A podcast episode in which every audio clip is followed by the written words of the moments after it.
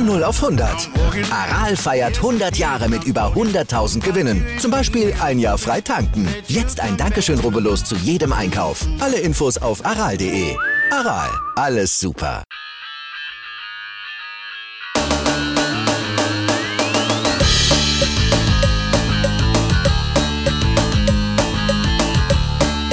Und damit herzlich willkommen zu einer weiteren Ausgabe von Rennsonntag der Motorsportshow. Heute mit der MotoGP aus Aragon. Ja, vor knapp 40.000 Zuschauern in Spanien ging Francesco Banaya vor seinem Teamkollegen Jack Miller und seinem kommenden Teamkollegen im nächsten Jahr Enea Bastianini ins Rennen. Ja, der WM-führende Fabio Quartararo geht von Platz 6 ins Rennen und Marc Marquez von Platz 13. Ja, es war ja die lang ersehnte Rückkehr von Marc Marquez. Stefan Bradl ist jetzt wieder für einen deutschen Fernsehsender unterwegs und Marc Marquez greift wieder ins Renngeschehen ein und er sollte auch gleich mal eine tragende Rolle zu Beginn des Rennens ja, bekommen, aber dazu gleich mehr. Ja, nochmal kurz zur Ausgangslage. Francesco Banaya ist vor Rennbeginn 30 Punkte hinter Fabio Quartararo in der WM. Aleix Espargaro knapp dahinter auf Platz 3. Ja, beim Start ging es dann gleich mal richtig zur Sache. Francesco Banaya konnte vorerst seine Führung verteidigen und Marc Marquez erwischte allerdings einen Wahnsinnstart und kam schon vor auf Platz 6, Platz 7, so um den Dreh. Beim Rausbeschleunigen hatte Marc Marquez allerdings einen ja, Hinterradrutscher und Fabio Quartararo, der dicht hinter ihm war, fuhr ihm dann ins Heck und stürzte böse, der gute Fabio Quartararo. Man hat auch später dann gesehen, dass sich Fabio Quartararo Verbrennungen an der Brust zugezogen hat und ja, da war viel Glück im Spiel, dass da nicht mehr passiert ist, auch gerade wenn das ganze Feld noch hinter einem ist und man selber über die Strecke schlittert. Das kann böse ausgehen, aber Gott sei Dank ist auf den ersten Blick alles gut gegangen. Fabio Quattararo wirkte zwar etwas benommen, konnte aber aufstehen und ja, wurde dann zurück zu seiner Box gebracht. Marc Marquez blieb allerdings sitzen, hatte aber einen Teil von Fabio Quattararos Motorrad im hinteren Teil seines Motorrads stecken, sodass sein ja, Motorrad beschädigt war. Und in ein paar Kurven später zog sein Motorrad dann beim Rausbeschleunigen nicht geradeaus, sondern etwas nach links. Allerdings war da Honda-Markenkollege Taka Nakagami im Weg, der dann ebenfalls böse stürzte. Und ja, da war auch sehr viel Glück im Spiel, dass Taka Nakagami nicht überrollt wurde und ja, das Ganze unbeschädigt und unverletzt überstanden hat. Marc Marquez musste daraufhin natürlich aufgeben, hat mit Ach und Krach noch seine Honda zurück an die Box gebracht, aber da war heute nicht mehr zu holen. Von daher war es war ein kurzes Comeback von Marc Marquez bei seinem Heimrennen in Aragon.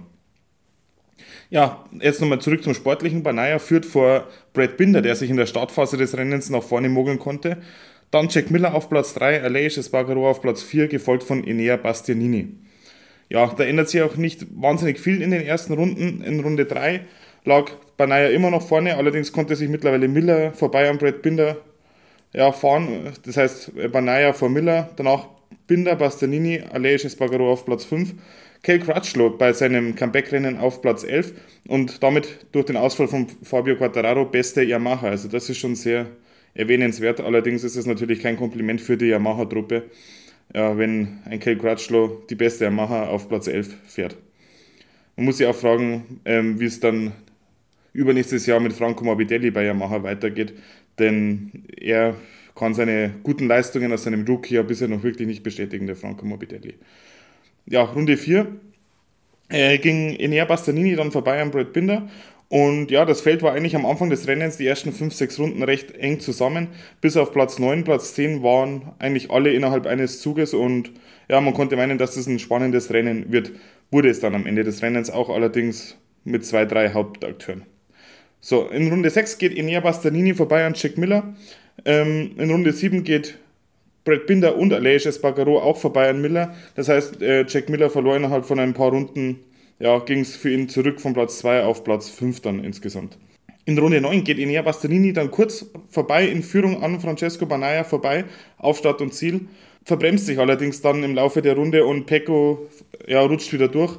Und ja, Enea Bastianini musste dann auch aufpassen, dass nicht noch ja, Brett Binder und die Verfolger auch noch vorbeirutschen. Er konnte sich aber auf Platz 2 halten und ja, hat allerdings einiges an Zeit verloren auf den führenden Pecco Banaya. Nach zehn Runden also Pecco Banaya vor Enea Bastianini, Brad Binder, Aleix Espargaro, Miller, Martin Zarco, Luca Marini und Oliveira.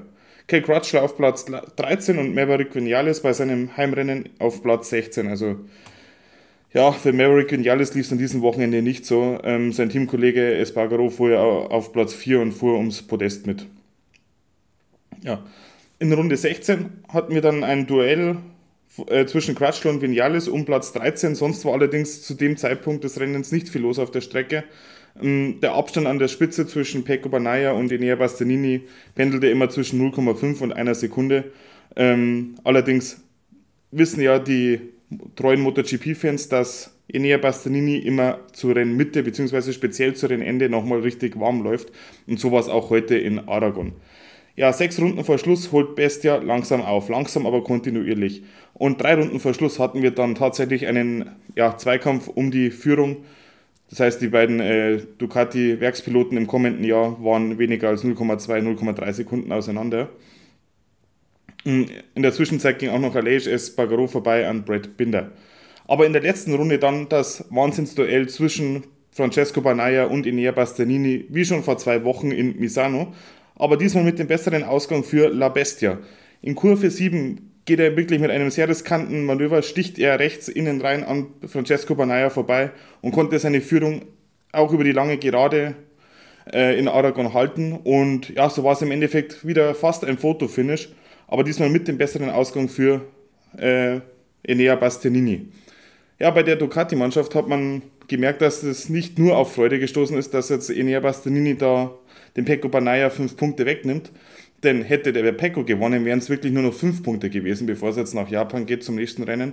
So sind es zehn Punkte Rückstand auf äh, Fabio Quattararo in der WM. Und die könnten am Ende tatsächlich entscheidend sein.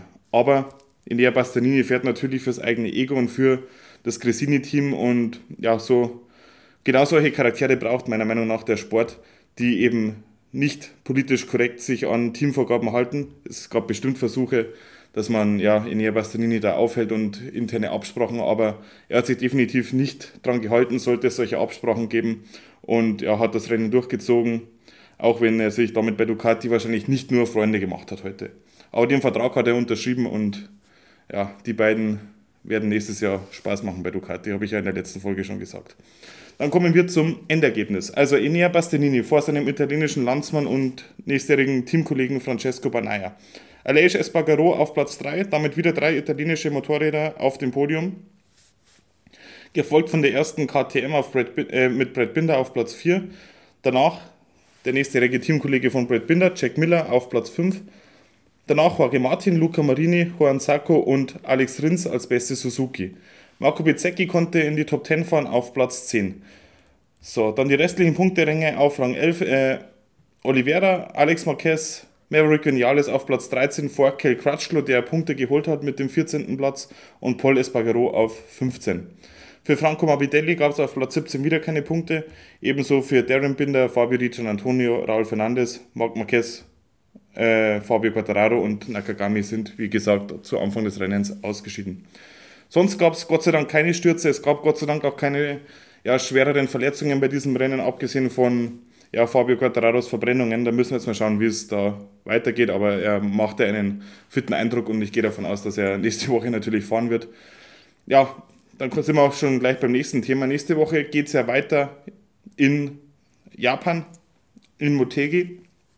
Ähm, Allerdings gibt es jetzt schon erste Gerüchte, dass aktuell eine Monsunwarnung für Japan bevorsteht und ja, es ist anscheinend noch nicht 100% gesichert, dass das Rennen auch wie geplant stattfinden kann. Es hat natürlich auch logistische Gründe, denn das ganze Material der MotoGP muss ja jetzt in ja, einigen Flugzeugen, also drei Frachtflieger sind es, die jetzt direkt nach dem Rennen von Aragon aus nach Japan rüberfliegen. Und da darf es natürlich keine Verzögerungen geben, denn am Freitag soll es ja schon weitergehen mit den nächsten Trainings. Von daher sind wir mal gespannt, ob das Rennen nächste Woche stattfindet. Falls ja, gibt es natürlich wieder eine Folge. Und bis dahin eine schöne Woche und ja, viel Spaß beim nächsten Rennen.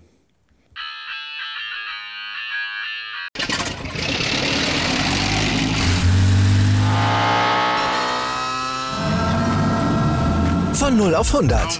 Aral feiert 100 Jahre mit über 100.000 Gewinnen. Zum Beispiel ein Jahr frei tanken. Jetzt ein Dankeschön, rubbellos zu jedem Einkauf. Alle Infos auf aral.de. Aral, alles super.